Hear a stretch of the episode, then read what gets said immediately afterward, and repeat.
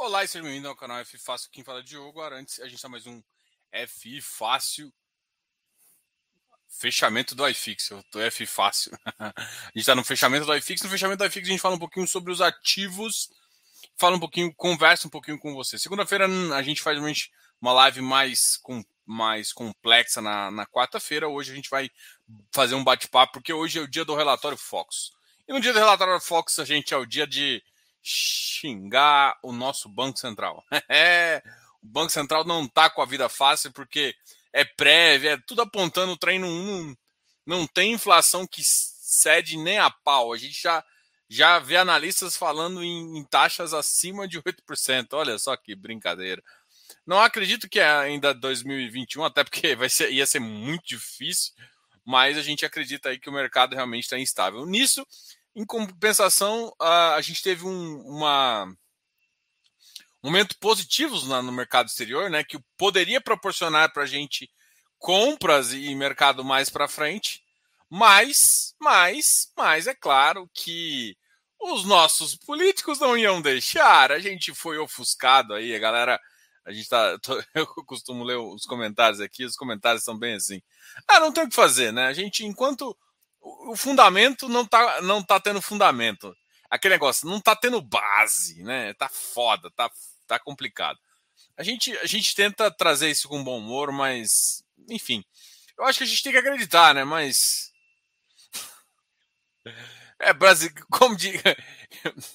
Eu não posso falar mais que eu sou casado, né? Mas a, eu, os amigos me diziam assim: você é brasileiro, né, Diogo? Não desiste nunca. Eu era, eu era insanamente é, eu acho que assim, você tem que persistir sempre de forma adequada, óbvio, óbvio, né? De forma adequada, de forma bem chivalrous, mas a gente tem que uh, a gente tem que ser perseverante aí para continuar. Então, assim, o Brasil é um país para perseverantes, né? Quem desiste não fica aqui. A gente já viu muita gente. é engraçado, porque se você vai olhar a história até de Banco Central, histórias assim, você vai ver que a galera uh, tentar, outros bancos internacionais tentaram vir para o Brasil. Isso é história, por exemplo, do Citibank. E, e, e, o que eles aplicam normalmente em outras, em outras economias não vale aqui no Brasil. Então, vamos lá. Hoje a gente fala mal do Banco Central. É, com todo respeito ao nosso Guedes, que deixou. Muita gente está agradecendo ao Guedes pela oportunidade. Da, Santo Guedes que deixou a gente comprar fundos imobiliários, é isso, né? É, a gente, a gente teve, eu tive uma conversa hoje bem legal com o pessoal da, da Core, da Core Real Estate, né?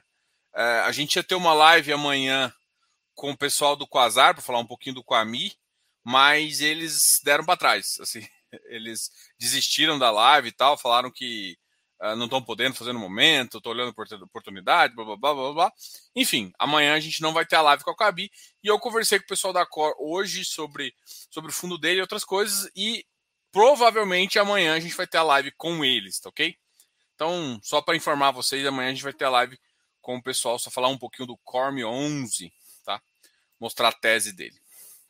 Meu amigo Vitor, que dia que não é de xingar o Banco Central. É isso, né?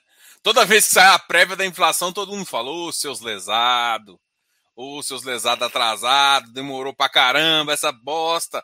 Tava todo mundo te falando que a inflação ia subir, não é possível, seus. Bom, mas é isso, a gente tem. Vamos lá, vamos compartilhar aqui para ver o sofrimento, né? Que assim, não vai conseguir ficar. Não vai. Eu tô com medo de, de 2021 a gente já passar para pelo menos 7,75 ou ou, ou 8, tá? Vamos olhar aqui os dados. Lembra que qual era a minha preocupação? Enquanto a inflação subia e o PIB subia, nós estávamos bem, né?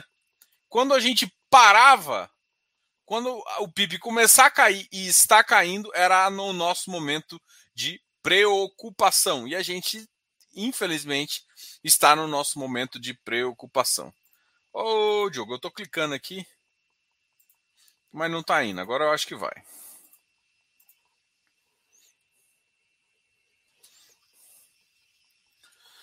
Bom, IPC, IPCA 2021 7.11. Então, a tanto a inflação 2, assim, gente, vamos lá. Se a inflação ficar, final, chegar em 7.21 em 2021, ela não cede tão, ela não cede assim tão fortemente, a não ser que tenha uma retração muito grande economicamente, o que é péssimo. É, é isso que é o problema. O problema é, é a retração econômica que, que essa subida de juros pode impactar. E a gente, é, Brasil é Brasil, né? Brasil é simplesmente à beira do abismo. Ah, enfim, vamos lá. O PIB, o PIB em queda me preocupa. A inflação aqui não foi modificada da semana passada, mas esses dois dados aqui hum, não vai ter como a gente manter uma taxa de juros assim, sabe? Não vai ter como. Eu acho que essa inflação aqui não, a gente não vai fazer sentido terminar o ano com uma taxa de juros só de 0,25 de juros real. Não vai conseguir. Não vai conseguir. Desculpa, mas não vai conseguir. A gente tem que estar tá aí pelo menos uns 2% de ganho real, assim, no mínimo. Porque o trem tá bagunçado. O trem tá bagunçado. É claro que eu também não acho que é preocupação para hiperinflação, né? Assim, é, eu não, não, vejo, pelo menos esse ano, se, se, se não tiver mais surpresas, né? O problema é que as surpresas vêm do Congresso, vêm de todos os lugares. Mas se tiver mais surpresa, eu não acredito que a gente pense em inflações de dois dígitos aí, tipo, igual a época de Dilma. Mas, é, época de inflação, o futuro está bem certo, isso tanto o mercado de DI futuro quanto outras questões. A gente está vendo direto altas da NTNB, chegando nas máximas aí. Não está um, um, um para compradores de NTNB está bom, mas para quem está com o título, deu me livre, deu me livre, tá? Então tá, galera, essa aqui foi, por exemplo, essa a primeira parte aqui, falando um pouquinho dessa preocupação que a gente sempre tem com, uh, com o relatório Fox, que traz, eu, eu falo assim, muita gente não acredita, porque assim, quando a gente vai olhar algumas coisas de mercado, eu, eu, eu, acho que o mercado, assim, claro que o mercado não ancora na, no Focus em si, mas o mercado ancora em previsões demais. Né? Claro que essas, e essas previsões normalmente ou são otimistas demais, né? Pensar em bolsa a 3. Eu já escutei, eu acho que um tempo atrás, é bolsa a 500 mil pontos, né? Como a gente vê, de repente, uns alarmistas dizendo bolsa a 20 mil pontos. É, eu acho que nem para lá, nem para cá. A gente vai continuar convivendo. O problema é que, com a desvalorização do dólar, a nossa bolsa sempre fica barata. Só que, de fato, isso não importa porcaria nenhuma. Nossa, não importa. Não, porque assim, enquanto o cara não tiver a segurança de que ele vai botar aqui, vai tirar o lucro dele, vai poder ir embora, tirar as coisas do, da forma com, com as regras que ele entrou, o cara não vai botar aqui. E a gente não tem essa segurança nas regras, tá? Enquanto a gente não tiver segurança nas regras, ou seja, voltamos a, falar de segurança jurídica, o cara gera um medo. E mais é isso, tem uma insegurança política acima de tudo que a gente sabe como é. O ano que, o ano que vem vai ser aquela coisa. Assim, se a gente for repetir 2018, que foi bem complicado, é, 2018 foi bem complicado, mas 2018, se você for olhar o iFix, o iFix só subiu. Então o iFix teve um comportamento bem positivo em 2018, tá? Então é uma coisa de se esperar. É claro que se as eleições forem o mercado se decepcionar pode gerar aquela quedinha ali 2020, do final de dezembro até 2023, né? Aquela, aquela famosa ajuste, mas 2023, dependendo do cara, de como ele sinalizar para o mercado, essa, essa questão de quem é, se é o cara A, o cara B, ou, ou o cara C, ou o cara D, a gente vai tocar o barco do mesmo jeito, tá?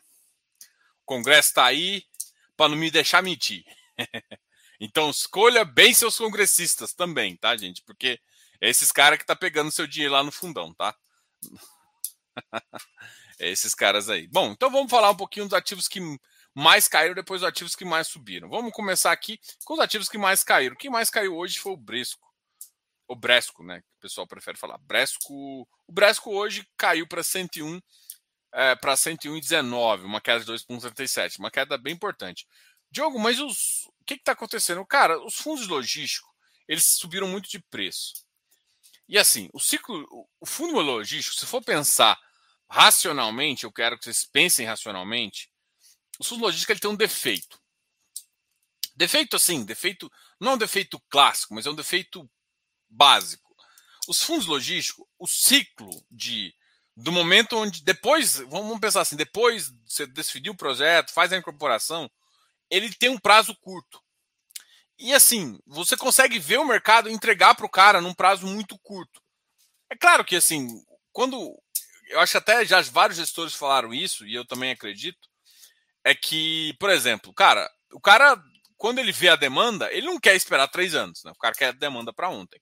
Só que uma demanda de três anos, você consegue entender como o mercado está. Então eu acho que muitos players se posicionaram agora em regiões estratégicas, em regiões até que não estavam desenvolvidas, se posicionaram. Mas a grande questão é a seguinte: para a gente ver, às vezes nem nenhuma alta, né? Mas para a gente ver o mercado uh, se comportando um pouco melhor ali, na minha concepção, tá? Isso é Diogo exclusivamente, é minha, minha visão. Para mim, o mercado tem que continuar economicamente viável. Porque senão a gente vai passar de uma expansão do mercado logístico para lá. Então o que, que eu estou falando? O que eu estou falando é que muitos players começaram a se desapegar de algumas questões. Isso está acontecendo com vários. Então, são ativos que, por exemplo, não é que eles estão. Ou os ativos voltaram para valor patrimonial, ou estão com desconto de 5% a 6%.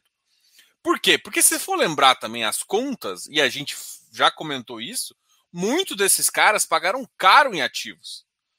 E o logístico, ele tem que entregar muito mais do que os ativos que os outros ativos de mercado. Porque, porque normalmente o, o, custo de construção é a única coisa que vai, de fato, aumentar o valor do, do, do imóvel. Porque normalmente os terrenos são mais baratos, né? Então é claro que tem uma região que tem uma escassez maior. A gente já falou aqui de umas regiões, por exemplo, próximas de Minas, que tem um terreno um, mais montanhoso e tudo mais. Mas é, é fato de que não vamos. A gente não vai ter aqueles valores de 120% de ágio. Não vai ter aqueles lá, né? Hoje, por exemplo, um ativo que eu gosto bastante deu resultado, né? O HGLG, dizendo, assim, pelo que, que, que, uh, que ele soltou no fato relevante, que foi parcial. Ele conseguiu um, levantar um bom capital, mas não sobrou. Ou seja, todo mundo que pediu oferta, não era. Se a gente olhava isso no mercado dos anteriores, eu acho que o maior, o menor rateio que eu lembro do HGLG, que era até difícil pra caramba de montar a posição, era na faixa do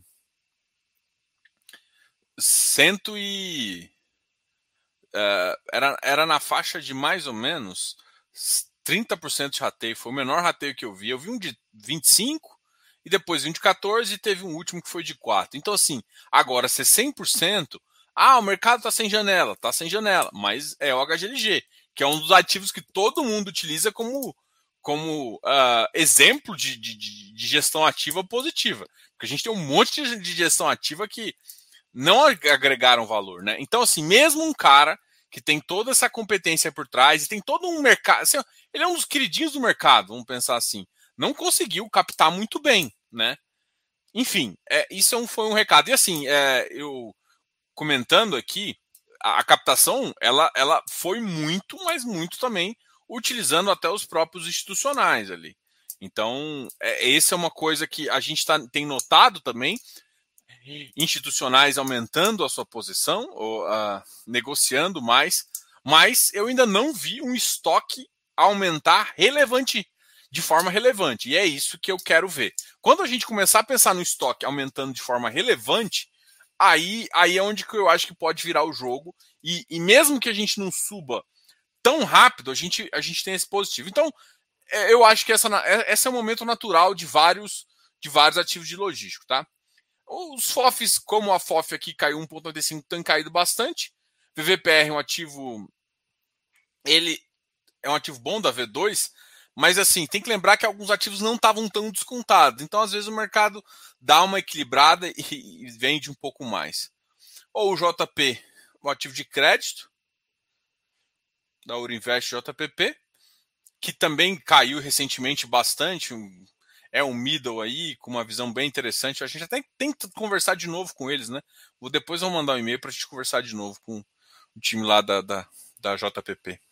Kizu caiu. O Kizu realmente é. é. O Kizu é uma surpresa para mim, né? Não faz sentido ele ter ficado tão caro. E não faz sentido ele ficar tão barato. Né? Mas mercado é isso, né? Tá todo mundo com medo e aí quando tem medo faz o deságio do deságio, né? Então, com certeza o mercado está perdendo valor e o, e o mercado está descontando mais. Eu não gostei dele ter mudado de base.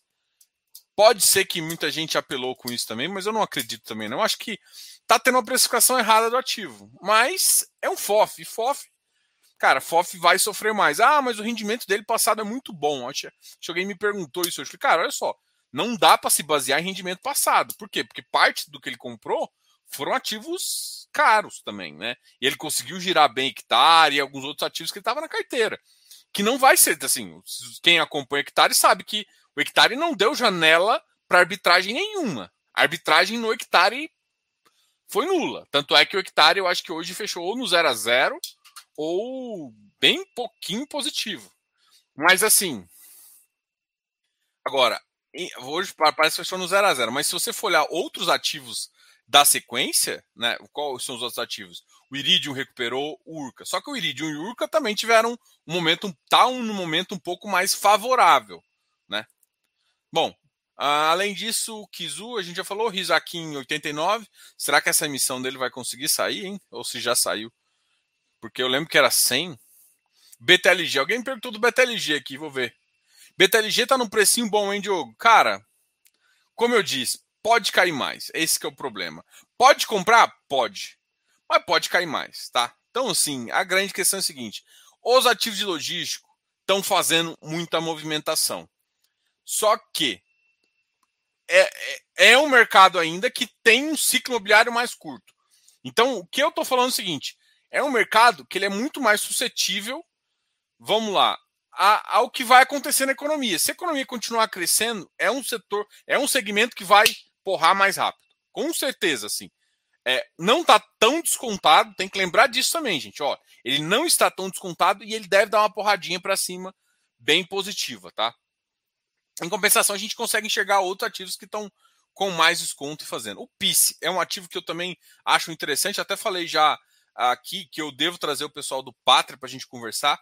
O PIS ele paga um bom yield também, é um ativo de. É um FIPE, ele não é um, um fundo imobiliário, ele é um FIPE, e ele é um FIPE de dívida. Né? Principalmente a galera que curte CRI, dá para dar uma olhada nesse ativo aqui, a gente deve conversar também sobre ele. Ah, o Safra 82, XPI é 81, cara, tem muitos ativos aqui que estão muito baratos aí. Galg 103, caramba.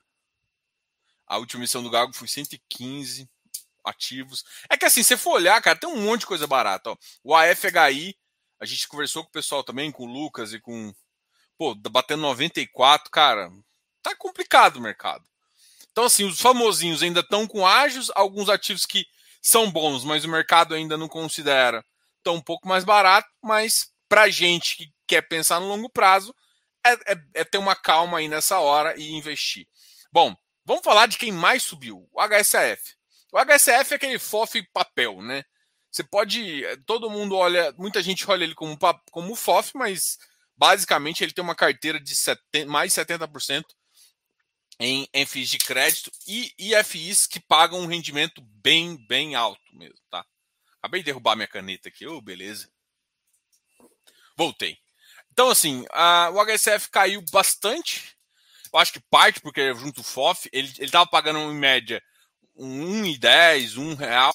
A, o último ele pagou 0,85. A gente tem que ver também como é que vai funcionar esse, essa última emissão, essa, essa terminar essa locação deles, mais esse último rendimento, se o rendimento vai ficar ali em linha com que ele com um ativo, porque assim, para mim o risco dele hoje em dia está mais ou menos no risco de um ativo uh, do middle risk, né? É um ativo que, que ele tem uma característica bem middle risk.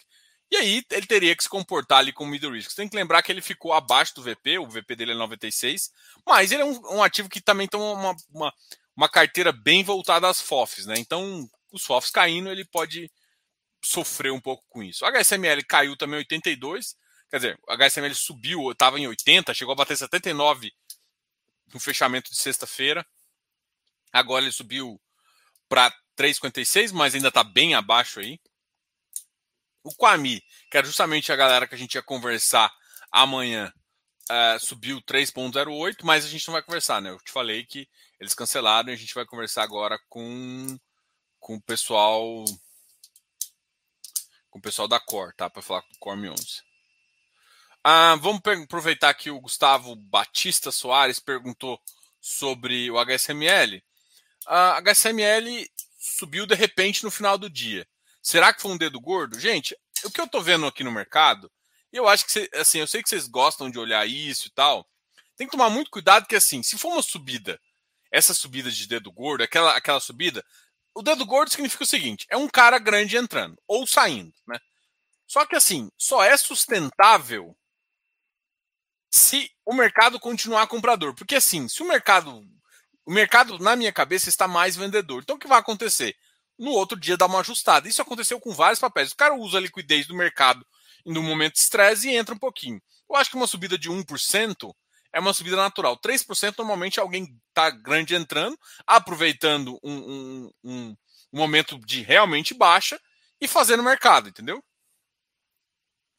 VISC também. Então, assim, se for olhar, dois de shoppings tiveram essa mesma, essa mesma re resultado.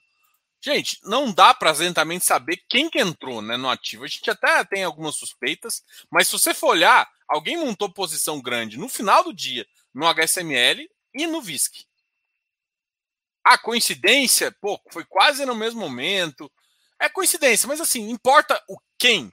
Importa que eu acho que isso não vai ficar sustentável. Ele deve cair um pouquinho também, gerando novas oportunidades. Mas tem que lembrar que, devido assim, a gente tem que pensar que qual que era o problema dos shoppings? Era a vacina. A gente está vacinando bem já, né? Eu tenho sinalizado isso. O problema todo, a gente não está mais otimista é grande questão é o seguinte: a gente tava muito. Ah, mas tem Delta, tem Delta. Eu entendo, a, Delta tá aí. Mas o Brasil tá, acho que tá, tá, tá, todo mundo tá cortando tanta relação com o Brasil que eu acho que a gente tá com menos risco de, de que um monte de país aí. Mas de fato é o seguinte: a gente está bem avançado com a vacinação. O problema nosso volta a ser político. A gente tem aquela, aquela velha Brasília lá para fazer andar, né? Acho que todo mundo que vem com discurso menos Brasília, na verdade, quebra Brasília no meio, que é, para mim é o que está acontecendo. Então, sim, os shoppings já estão dando sinais de recuperação. Que é uma tese que eu sempre falei, né? A grande questão é o seguinte: o que vai acontecer, às vezes, é o fluxo de caixa vir antes do preço. O que seria uma novidade para mim, porque normalmente quando o mercado começa a sinalizar, ele sinaliza mais positivo, tá ok? Então, bom, é essa a visão que eu tenho. Isso aconteceu aqui, o Maurício também perguntou sobre o VISC. Isso aconteceu com esses dois shoppings. Né? Um outro cara que eu vi uma tomada bem grande também foi o nosso queridíssimo Vigir. O Vigir também deu uma, deu uma subidinha de 1,74. Mas assim, eu olho para o Vigir e eu vejo uma coisa mais sustentável. É o pessoal se, se fixando ali numa plataforma CDI, né? Pensando, olha, eu vou me basear. Não foi aquela, aquele final. Normalmente esses caras, quando dá esse salto assim muito grande, o mercado não é sustentável. No VISC, eu acredito que seja, tá? Eu acho que esses dois shoppings aqui pode sustentar ali nessa faixa aí. Pode, mas não tenho certeza também, porque eu não sei como é que. que assim, teve, tem preço que o mercado está vendendo que não faz o menor sentido, né? O Habitat está subindo também, voltando para uma faixa de 123. Olha, 124. O Versalhes 10 e 10. Um Bicifund 76 e 24, uma alta 1.79. Bicifund é outro que caiu bastante. A Rio Bravo Railde também uma alta, Vigir. Urca 118. Urca já está nos preços dele já equivalente ao que eu chamo de 137, né? Porque tem que lembrar, teve, tem uma conta lá, depois dá mais para explicar. Então aqui ele já ficou caro. Né? Ele já está num preço relativamente bem, bem alto. Lembrando que agora vai ter. Teve uma. Assim, para quem participou da oferta, teve uma oferta, teve um, um ritmo extremamente. Acho que foi 1,2% do montante adicional. Né? Foi uma coisa bem baixa assim. Eu também não consegui tudo que eu queria, mas eu consegui uma parte, tá? Então deu, faz sentido ainda entrar no VP. Eu acho que faz muito sentido mas tem que tomar cuidado para não pagar caro. Ou se não, traçar uma estratégia, como a gente sempre comenta aqui. RXI também. Assim, alguns papéis estavam voltando a subir, que tinham caído bastante. Ó. Olha, olha o outro ligado à CDI, né? KNCR, 92,99. Essa foi uma puxada importante também. Não acredito que isso seja. que ela vai depender muito do mercado, né? O mercado ainda está muito estável, né? Será que a gente vai conseguir sustentar essa alta aí para a semana, né? Porque a semana passada ela começou em baixa e o mercado foi lá nos testar o 1700. Agora o mercado já começou em alta. A gente pode ter aquela recuperação igual teve na época da, da, da, da, da tributação e no final a gente dá uma, uma, paralisada ali. Tá? Vamos ver se tem algum outro que me chama a atenção aqui. KNCR, RBRF, também estava muito caro. Esse RBRR também. MGFF, nossa, o MGFF tá descontado pra caramba, né? Mas assim, como eu disse, eu não acho que ainda é momento de FOF. BCFF, RAIFCR, MIFI, PVBI. PVBI também, ó, 91, 92, 91. BPML, TEGAR 124, VGHF. VGHF é um que, cara, esse tempo atrás bateu 9, quase 8 reais. Falei, caramba. E o VGHF é outro que já está recuperando bem, né? Eu até, até olhando os últimos, no último mês dele. Ó, na mínima ele bateu 9,74. E agora ele voltou a recuperar a faixa dos, dos 10 ali. Ele estava ali nos 10, ficou sambando ali e agora, agora ele voltou para uma faixa um pouco mais. A liquidez dele tem aumentado. Isso é, é interessante comentar também. Eu acho que a liquidez, principalmente esses ativos de 10, a galera gosta de comprar, né? Por mais que eu fale mal, assim, não curto muito, mas. É porque, pô, é que assim, tem ativo que você gosta, pô, por que, que você tá na base 10, amigão? Pô, eu não gosto de base 10. O mall subiu, então, assim, os shoppings têm já mostrado algum alguma evolução, ó, todos os shoppings grandes subiram, né? O HSML, o VISC, o MOL e o XPMOL. Os que mais estavam descontados, por exemplo, o VISC subiram mais, ou seja, o HSML e o VISC estavam mais contados, porque o HSML chegou a bater preço de, de XPML. E, e, tem uma diferença grande patrimonial e de rendimento também. Entendeu? DEVA 102, também uma pequena subida, MOR 11, 78 e 99. A RI 99,29. Aqui foi a alta do iFix 0,52. Não foi uma, uma alta para os padrões nossos de iFix, uma alta bem importante aí. E agora a gente volta para trocar uma ideia com o que vocês acharam aí do mercado. Pô, aqui subir, tal, tal, tal. Diogo, boa noite.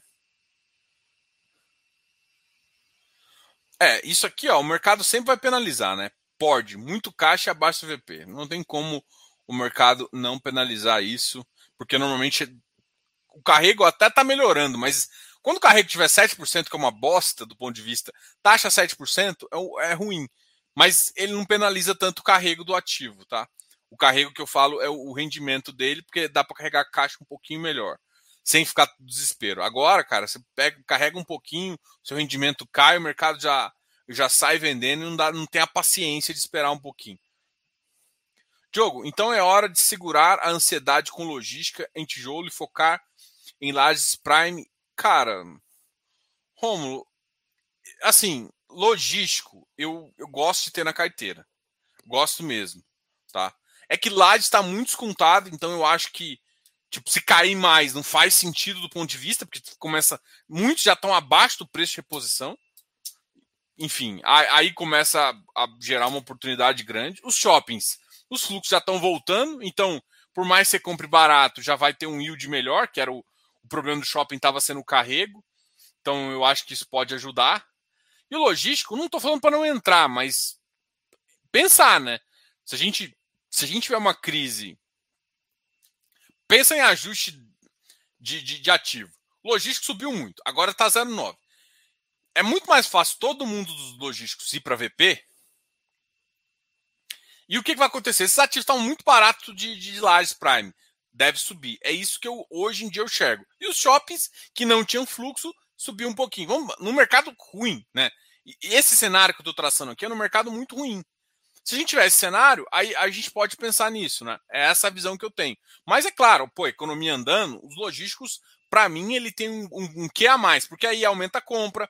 E aí quem vai sof quem vai ser beneficiados mais com o mercado mais pungente de início? Os logísticos que vão liberar um pouco espaço. Não, vou, não, deu, não acho que vai ganhar tanto preço, mas vai liberar o rendimento um pouquinho. Os shoppings também. E aí o, o, logístico ele vai se ajustando, porque aí o mercado crescendo, a gente pode pensar em revisionar isso para cima e, e, talvez até que enfim pensar numa, numa recuperação realmente desse mercado aí.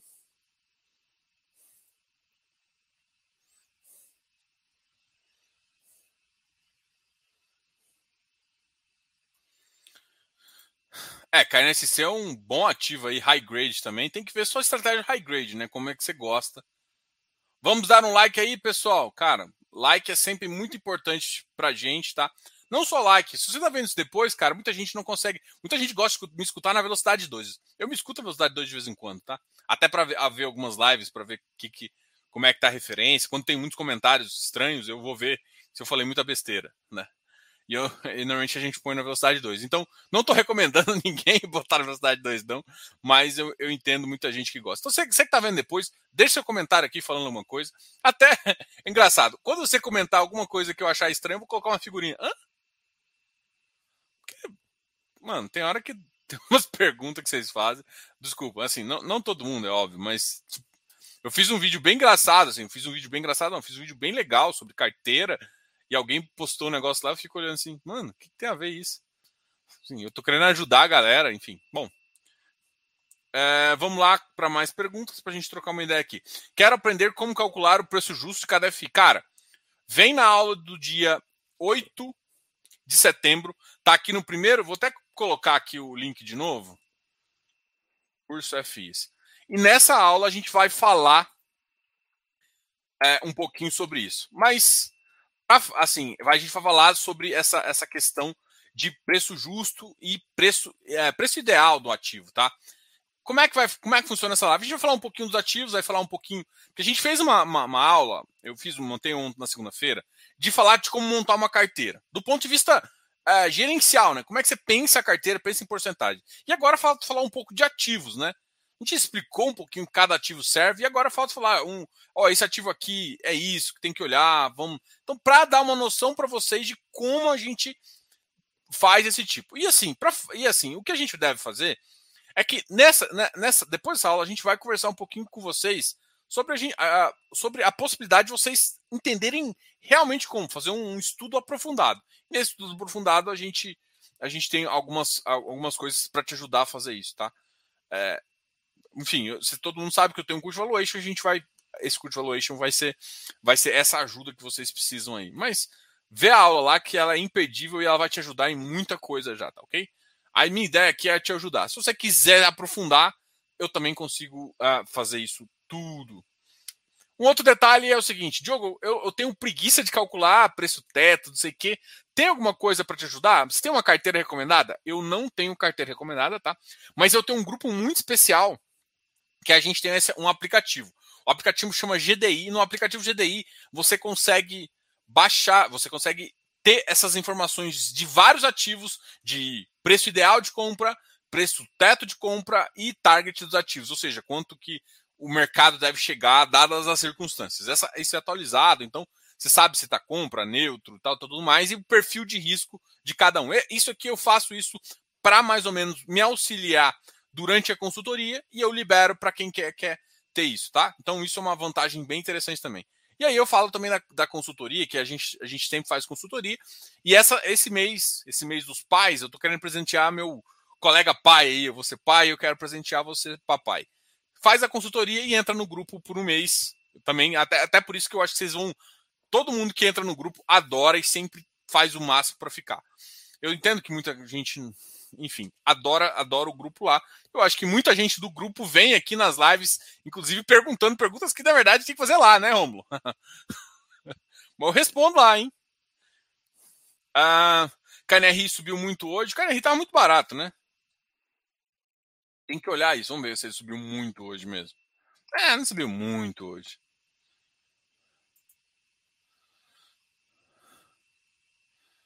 Nossa, ele estava no 131, agora foi lá para o 100. É, tem que tomar cuidado com essas movimentações, é alguém montando posição. Mas para, para essa, essa, essa, essa, essa fase comprador, tem que tomar muito cuidado, porque eu já vi gente sendo enganada, não é enganada, mas assim, o que, acontece? Um cara vai montar posição. Às vezes o cara quer montar uma posição grande, em dois dias, ele vai levar o book. Porque para ele, ele está querendo fazer uma posição muito maior. O problema é que muita gente vai nessa onda e o mercado está vendedor. Ponto. Quando você tirar essa, esse cara, montar a posição, se as outras pessoas não acreditarem no ativo, e eu acho que ainda, ainda o fundamento, não desse ativo, mas do mercado em si, tá difícil, o preço volta a cair. E isso está acontecendo com vários ativos. O que está acontecendo? Ou alguém está saindo de posição, talvez para reorganizar a carteira, e eu estou vendo muita gente dando esse. Todo mundo chama de dedo gordo. Mas não, o que é? É alguém montando uma posição muito forte. Tá?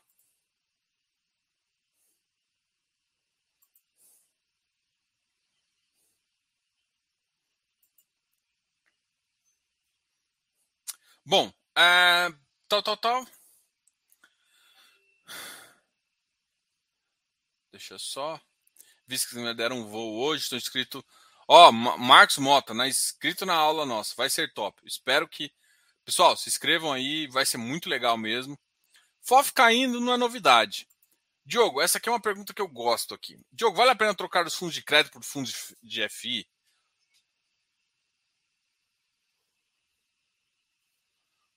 Fundos de crédito por FIs de papel. Bom, eu imagino que você falando do fundo de crédito, aquele fundo de crédito, aquele fundo de crédito.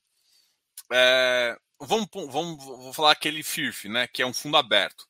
Eu vou te falar o que eu fiz, tá? Não é, não é o recomendado para todo mundo, porque você tem que ter uma visão de longo prazo. Eu, Diogo, prefiro FI de CRI do que fundos de crédito.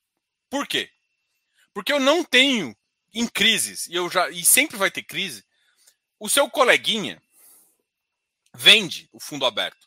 Ele sai vendendo o fundo aberto. E você que quer ficar lá, acaba sendo prejudicado. Por quê? Porque o cara vende numa cota, ele obriga o gestor a fazer uma posição de liquidez num ativo bom, ou seja, começa a aumentar um pouco seu risco. O cara faz um evento de liquidez, baixa sua cota e depois é difícil recuperar. Então, o que, que eu prefiro? Eu prefiro que o gestor não tenha que vender a posição e se você tiver que sair, você sai se ferrando na cota do secundário. Mas eu faço isso porque eu tenho uma visão de longo prazo. E parte das minhas cotas não é para ser negociadas, porque elas são parte de cotas que eu é para pensar lá no futuro. Não vou vender essas cotas agora. E é, é assim. Então eu troquei. De, mas eu não recomendo todo mundo fazer isso, porque nem todo mundo tem essa liquidez, ou pode, ou tem que fazer alguma coisa. Então, assim, eu, eu acredito, por exemplo, eu não tenho. Muita gente gosta de carteira de CRI, muito, muita gente gosta de carteira. É, eu, eu de, de, de debêntures. Eu não tenho os ativos. Esses ativos de carteira, eu normalmente prefiro fundo fechado, justamente para não ter esse efeito é, liquidez em épocas de crise, sempre tem. Debêntures sofreu também uma coisa assim. Então, não tem esses eventos. Então, eu, Diogo, prefiro fundos fechados. Então, eu utilizo debêntures, eu vou no FII Infra eu ouvo no FI, até no FIPE tem alguns de, de, de, de debêntures também. Então, é nesse mercado que eu vou quando eu quero esse tipo de ativo. Então, eu normalmente compro os IPCAs, os CDIs, com uma taxa muito maior que eu faria, e tem um gestor olhando para mim, o que me dá um outro benefício. O cara pega uma taxa maior, mas ele tem um benefício de olhar lá. Então, eu, Diogo, prefiro esse tipo de ativo, além do, da, da vantagem do fundo imobiliário me trazer o dinheiro. Mas, assim, vale a pena. Você, tá, você, você viu que eu, que eu não estou falando nem como consultor aqui, eu estou falando como Diogo. O Diogo escolheu fazer isso. Como consultor, eu vou ver a sua necessidade. Por quê? Porque às vezes faz sentido, mas às vezes você tem uma visão mais de curto prazo, você, você, precisa de uma liquidez, você está querendo usar esse tipo de fundo para um pouco de liquidez, aí o risco é muito maior, aí, pô, não, não vale a pena. O que talvez valha, você vai ter que trocar é de um fundo sai de um fundo desse de crédito privado e vai para um outro tipo de fundo, uh, talvez, às vezes nem fundo, né? Um CDB 100%, agora ficou muito famosinho. Agora você acha vários, várias emissoras aí nessa, nessa. Confere se o emissor é bom e vai fundo. Eu não confio em FGC, tá? O FGC funciona, tá? Já, já tem muitos casos, eu, eu sei que funciona. Mas eu não gosto de depender do FGC. É isso que eu acho que é correto. É na minha concepção, tá? Eu, não, eu, eu, eu, gosto de comprar cara com emissor, tá? Essa é a minha visão.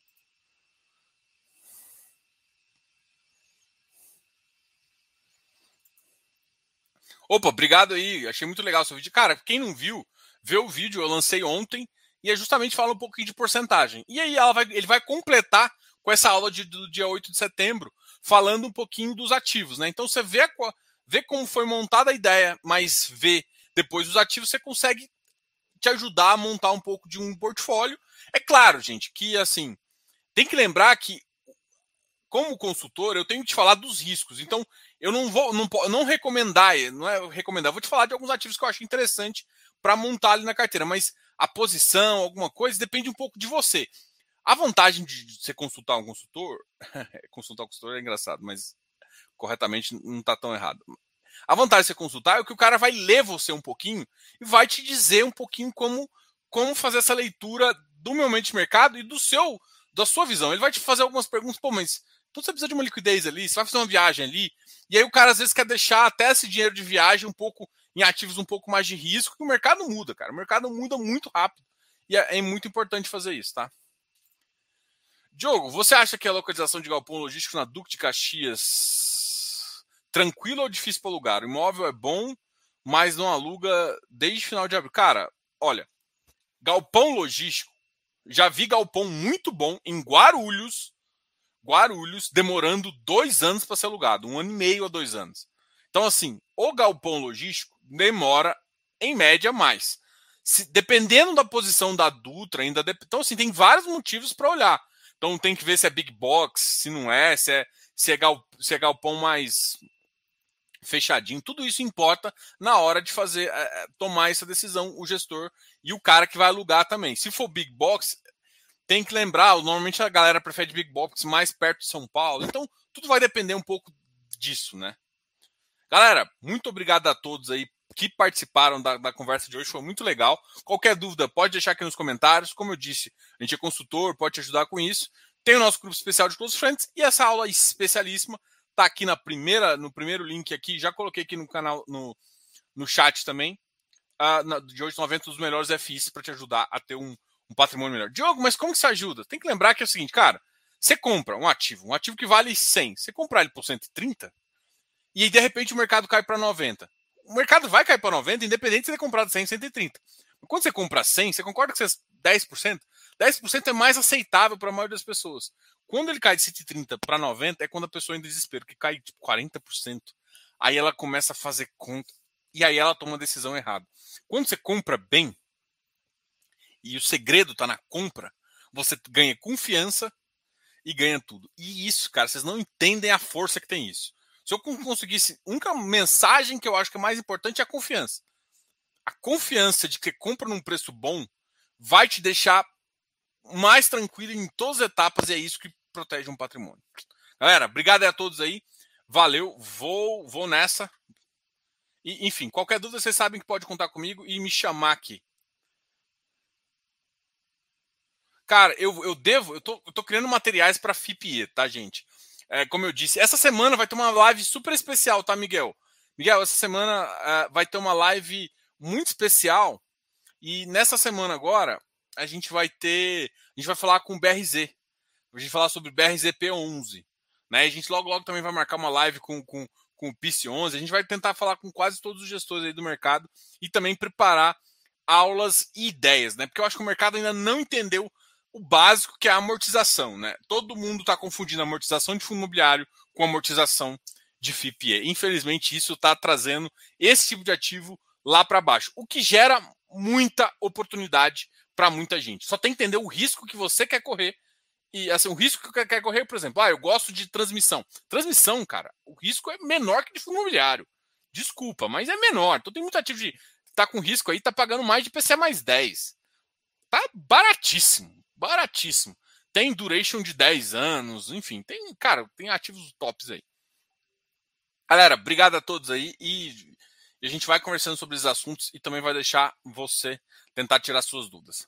Quarta-feira a gente volta com a live especialíssima, né? Quarta-feira a gente volta com a, o, o, o, fechamento ao vivo do iFix oficial na quarta-feira às 8 horas, onde a gente realmente conversa com vocês, tá ok? Obrigado a todos aí e até mais. Amanhã tem live. Deixa eu só confirmar aqui que eu acho que eles me mandaram mensagem. Exatamente. A gente vai, a gente vai ter uh, uma conversa amanhã com com Martim Faz e com André Jacob Mori, que é da Core, tá ok? A gente vai falar sobre o Core 11. Galera, uma gestora que fala, fala dos escritórios. Então dá uma olhada no fundo, bem legal também. Galera, obrigado aí a todos e tchau, tchau.